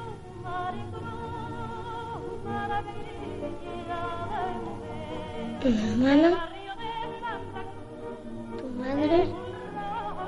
La abuela niega. ¿Una amiga? La abuela asiente y aparta la mirada hacia las fotos del corcho. Ana la mira seria, da la vuelta y coloca la foto en su sitio.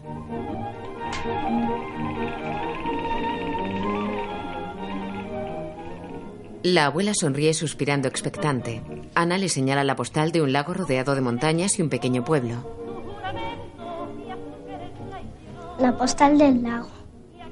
La abuela frunce el ceño y fuerza los ojos. Has estado en Suiza con el abuelo. Cuando eras joven. La abuela niega extrañada. Este hotel te recuerda el viaje de novios que hiciste. El lago al amanecer era precioso, lleno de cisnes. Se veían las montañas llenas de nieve. Y esta ventana era la ventana de tu cuarto. La abuela mira el edificio que señala y niega seria, suspirando.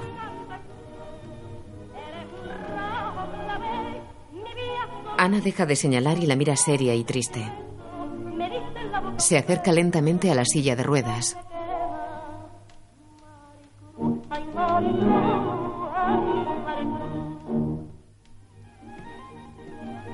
Ana le coge la mano con suavidad y se la acaricia.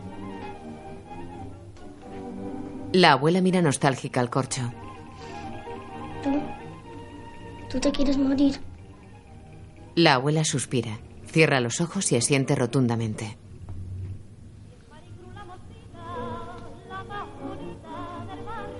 ¿Quieres que yo te ayude a morir? Sin mirar a su nieta, cierra los ojos y asiente lentamente. Espera, que yo vuelvo enseguida. Ana se va. La abuela sigue mirando al corcho seria y con los ojos llorosos.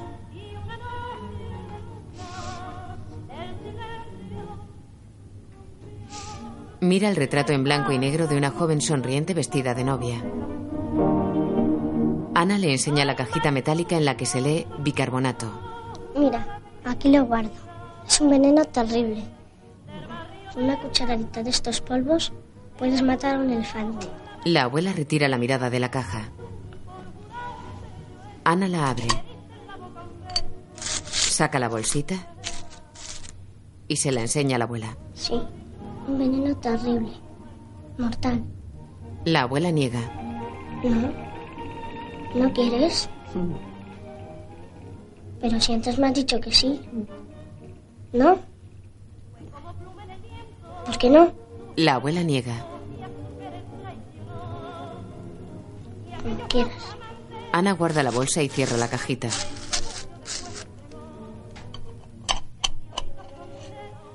Otro día Ana entra en su cuarto. Mira a Ronnie inmóvil en su jaula. Ronnie. Ronnie. ¿Estás malito? Lo saca. ¿Qué te pasa? Lo acaricia contra su pecho. Pobrecito. Pobrecito Ronnie. Pero yo te voy a cuidar, ¿eh? Verás que pronto te vas a poner bien. Lo pone en el sillón verde. Ronnie mueve las patas y deja caer la cabeza con los ojos cerrados. Ronnie. Ronnie. Ana lo acaricia. Ronnie.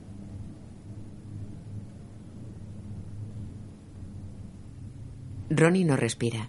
Ana deja de acariciarle y lo mira triste.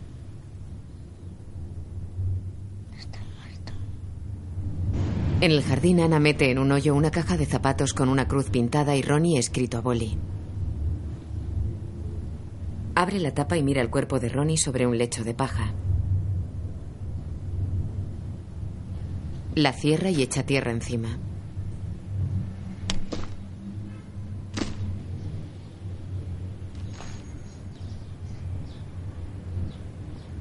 Maite llega a su lado con una estampa de San Antón.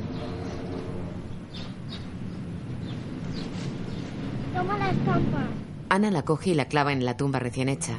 Maite se va junto a Irene que pasea a la abuela. Ana se santigua arrodillada. En nombre del Padre, del Hijo y del Espíritu Santo. Amén. Padre nuestro que estás en los cielos, santificado sea tu nombre. Venga a nosotros tu reino. Hágase tu voluntad, así en la tierra como en el cielo. ¿Qué pasa cuando alguien se muere? Déjame en paz, anda. Anda, no seas así. Yo tal vez a ti te echo un favor. No le pasa nada, que se muere. Que se muere. Ah, es que yo no comprendo una cosa, que cómo se muere. Yo qué sé. Del Padre, del Hijo, del Espíritu Santo. Ana se mira las manos manchadas de barro. Se las restriega por la cara. Coge barro de la tumba y se lo unta en las mejillas tiznándoselas.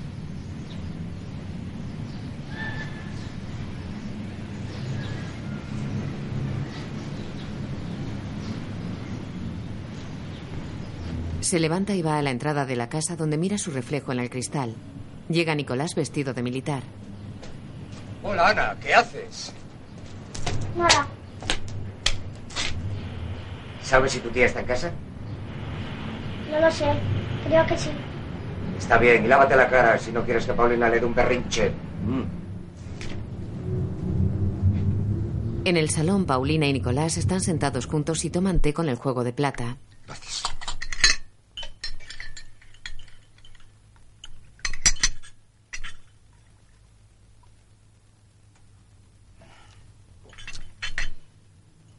Cuando me casé con ella me equivoqué, Paulina.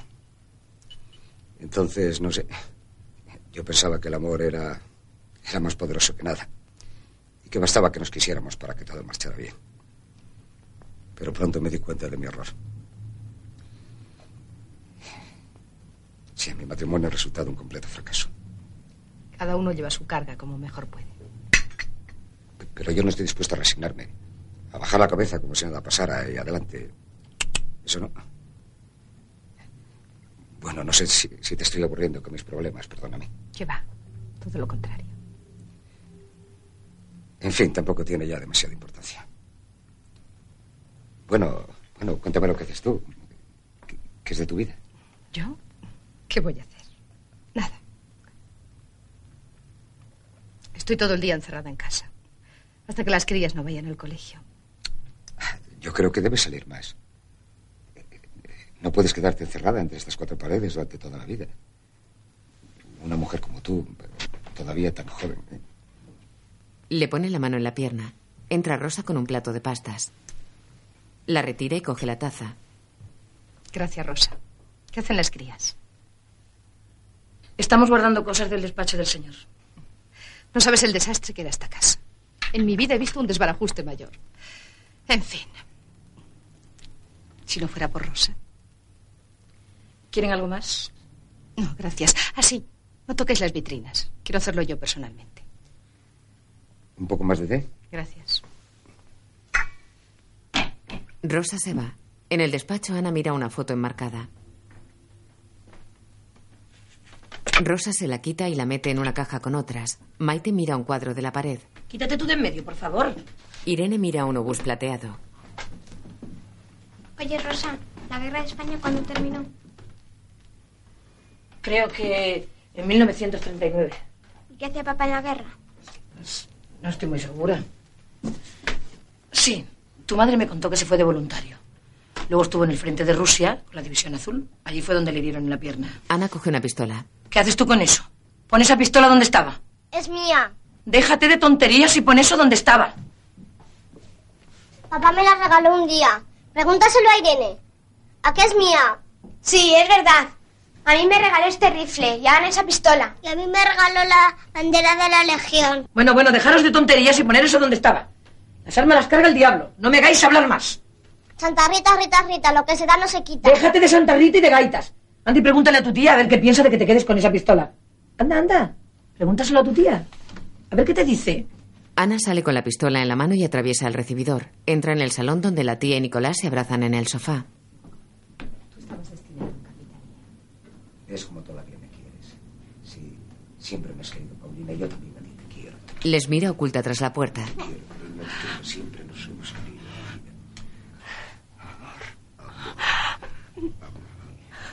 Ana, ¿por qué no llamas a la puerta antes de entrar? Estaba la puerta abierta. ¿Qué quieres? Les apunta. Rosa dice que la pistola no es mía. ¿Qué haces con esa pistola? ¡Déjala inmediatamente! Cálmate, yo me encargo de eso. Se levanta. Vamos, verano, ¿para qué quieres tú una pistola? Es un juguete de muchachos, ¿no crees? Me la dio papá. Y es mía. Pregúntaselo a Irene. Sí, ya lo creo que te la dio. A ver, déjame verla. Mm, es muy bonita, ¿eh? Muy bonita. Es una Luger Parabellum calibre 38, sin duda. La tía se levanta nerviosa. Anda, ¿me la dejas ver? Ana niega. Sí, déjamela ver un ratito solo, ¿eh? Dame. ¿Sí? Se la da. Muy bien. No tienes por qué preocuparte, estará descargada. Mira, se tira hacia atrás el cerrojo y... Caen cuatro balas. La tía le da un guantazo. ¡No puedo más! ¡Puedo más! ¡No puedo más! Ana se va llorando. ¡Que se vaya mi! La tía llora en el hombro de Nicolás. Se abrazan y se besan apasionadamente.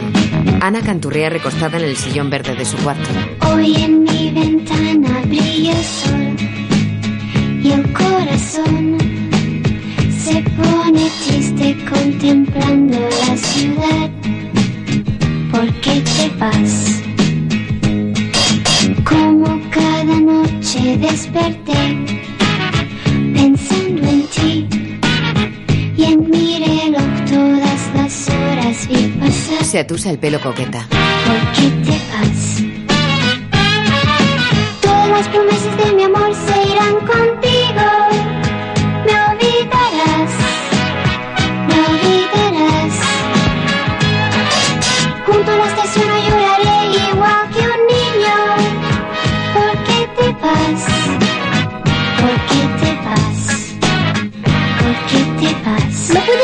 Música más baja? ¿Por qué te vas? Con gesto altivo sigue tocándose el pelo y la cara.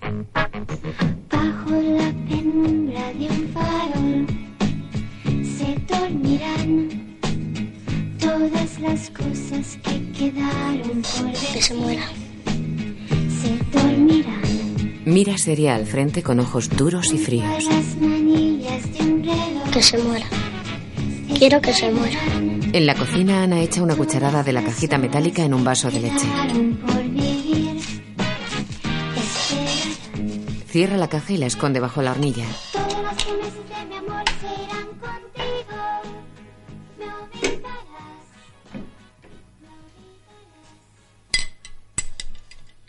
Remueve bien la leche.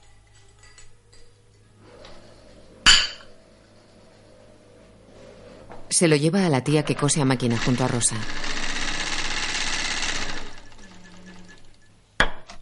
Gracias, Ani. Eres un sol. De nada, tía. Ana se sienta, se pone un dedal, coge aguja e hilo y cose un trozo de tela blanca.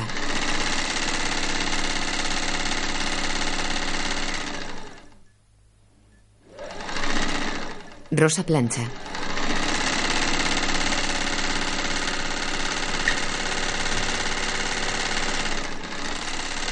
Mientras cose, Ana mira de reojo cómo la tía se bebe la leche.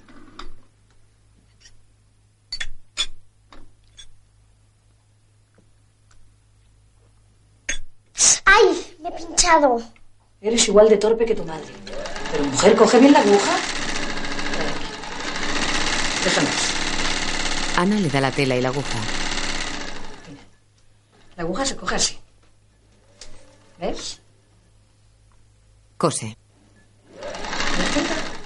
Ana asiente. Ahora tú. Le da la tela y la aguja.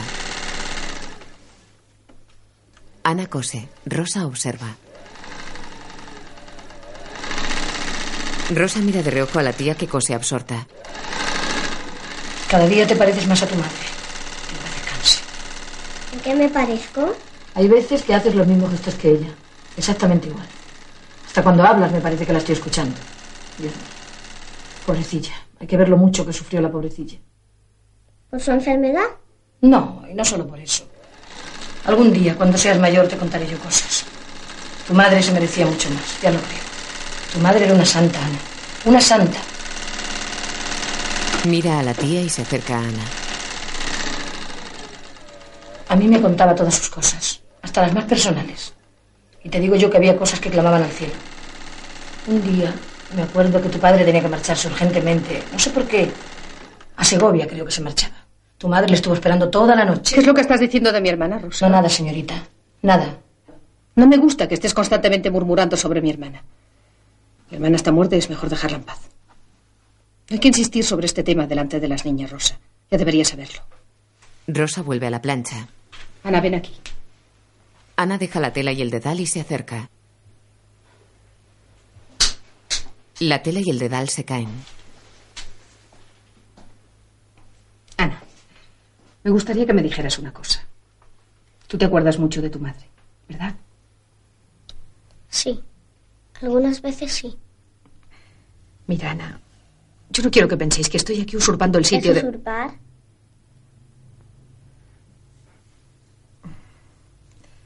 Lo que quiero decirte es que yo solo procuro que estéis bien en esta casa, que no os falte nada. Pero yo no puedo daros afecto si vosotras no estáis dispuestas a recibirlo.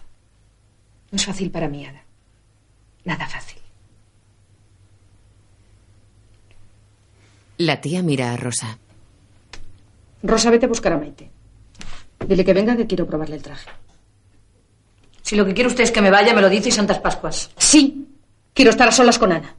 Lo que tengo que decirle nos concierne solo a las dos. Rosa la mira con desdén y se va. Es el colmo. ¿Pero qué se habrá creído la muy imbécil? ¿No puedo marchar, tía? No, tú no te marchas hasta que yo no te lo diga. Suspira cabizbaja. Está bien. Haz lo que quieras. Ana se va.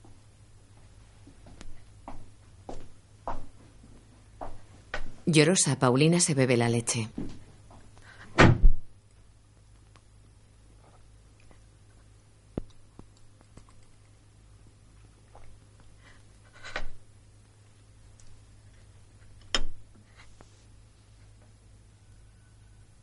Más tarde, Ana sale en camisón de su cuarto.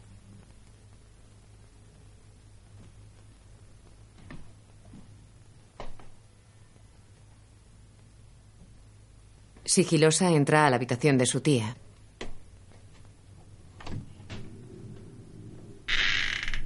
La tía está en la cama, inmóvil y boca abajo. Ana la mira y se sienta en la cama junto a ella.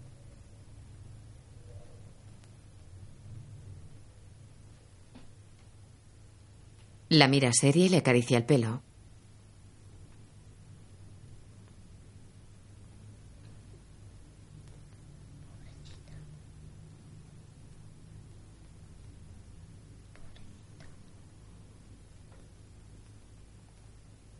Ve el vaso de leche vacío en la mesita. Lo coge y sale.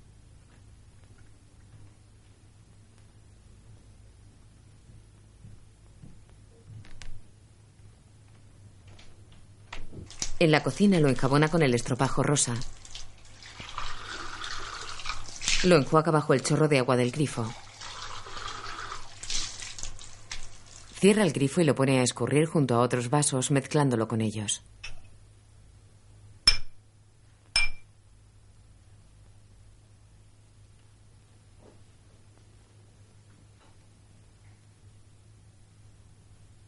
Abre la nevera. Mira un plato de patas de pollo. Cierra la nevera y se va. Irene, dormida, da vueltas en su cama.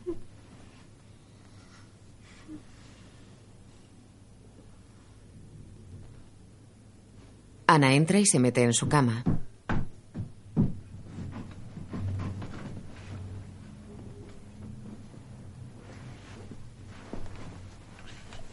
Se arropa y mira sonriente al techo.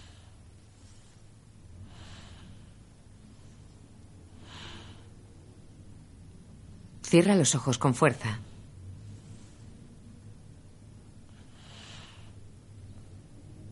Los abre y los cierra otra vez. Los abre.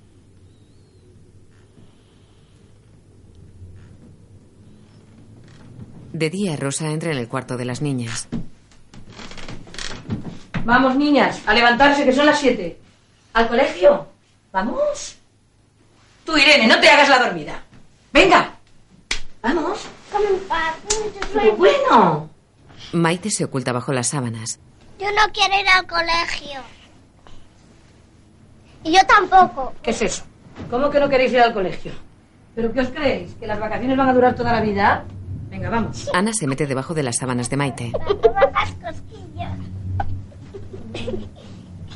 Rosa las mira sonriente con los brazos en jarras. ¿Cuánto enredáis? Entra la tía.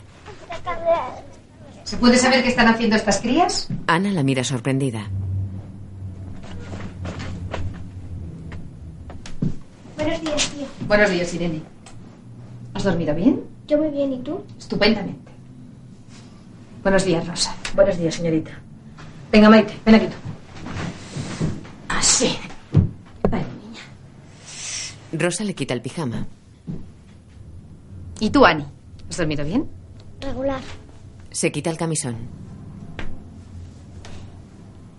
Toma la camisita. Le pone una camisa azul. ¿Regular? ¿Por qué? Ana la mira seria. La tía le abrocha la camisa. ¿Has tenido una pesadilla? Ana niega. Después desayuna con Irene. Recorrimos muchas, muchas calles. De repente aparecimos en un campo. A lo lejos había una casa, sucia, como abandonada.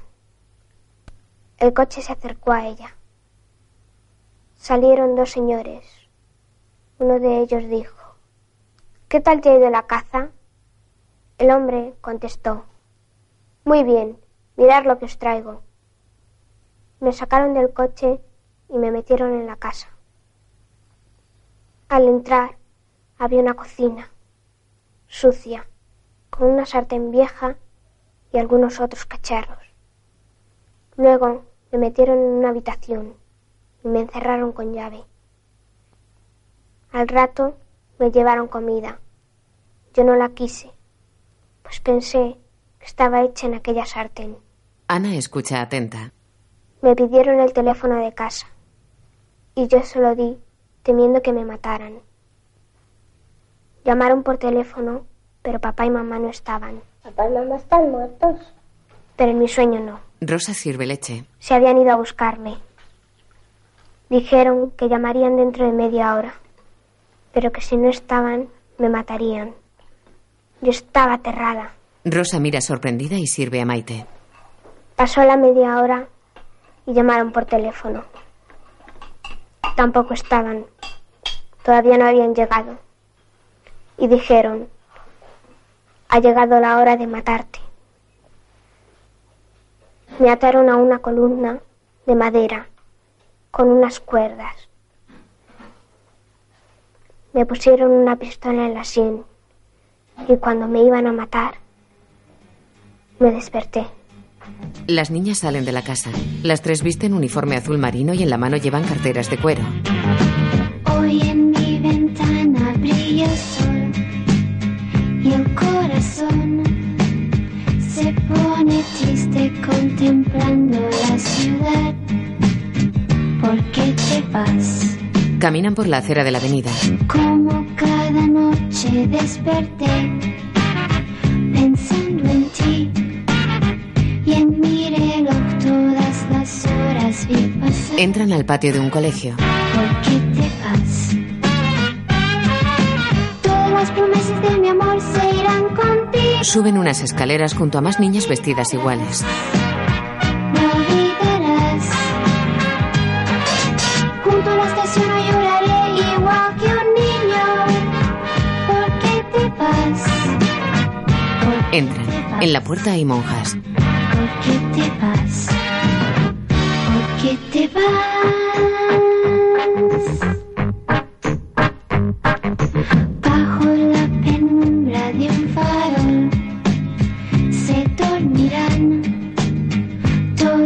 Panorámica aérea del gran colegio y los edificios que lo rodean. Fotografía Teodoro Escamilla. Música, canción y danzas número 5 de Federico Mompón.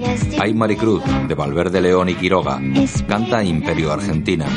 Y ¿Por qué te vas? de José Luis Perales. Canta Janet. Guión audio descriptivo en sistema UDESC, escrito por Gala Rodríguez. Sonorizado en Aristia Producciones, coordinación técnica del sistema realizada por Javier Navarrete, Dirección de Cultura y Deporte de la ONCE.